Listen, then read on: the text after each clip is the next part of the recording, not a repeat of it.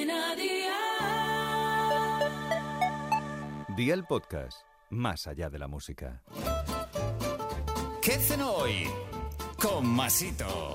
Hola familia, prestad atención a la cena que os traigo hoy con Aldi, donde encontráis de todo para comer bien a precios siempre bajos. La receta de hoy es una auténtica delicia. En esta ocasión vamos a usar berenjenas, pero queda igual de rico con calabacines o con tomates, por ejemplo. Así que ve por la libreta y toma nota de los ingredientes que te doy la receta. 3 berenjenas medianas, aceite de oliva virgen extra, sal, pan rallado, un diente de ajo finamente picado, medio manojo de perejil fresco picado, dos cebolletas, un tomate grande maduro y pelado, 6 anchoas de lata en aceite de oliva y agua. ¿Empezamos con la preparación? Pues venga, ¡al lío!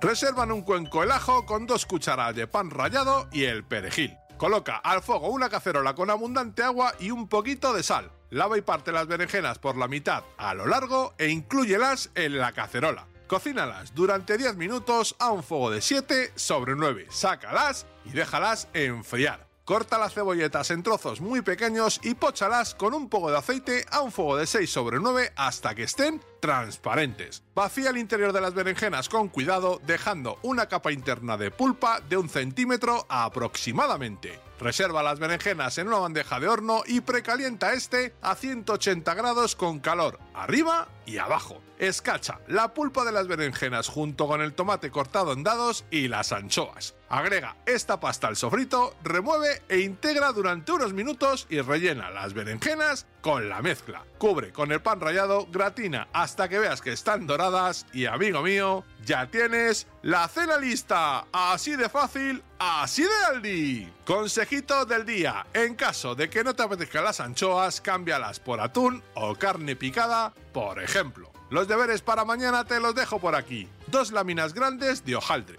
100 gramos de queso curado cortado en lascas, 300 gramos de gambas peladas y sin la tripa, 100 mililitros de nata de cocinar, 350 gramos de espinacas, un huevo batido para pintar la masa, sal, pimienta, agua y legumbres secas. Espero y deseo que te haya gustado esta nueva receta y que te suscribas al podcast. Ya sabes que es gratuito. No olvides compartirlo con tus familiares y amigos y te espero mañana. Recuerda, paso lista.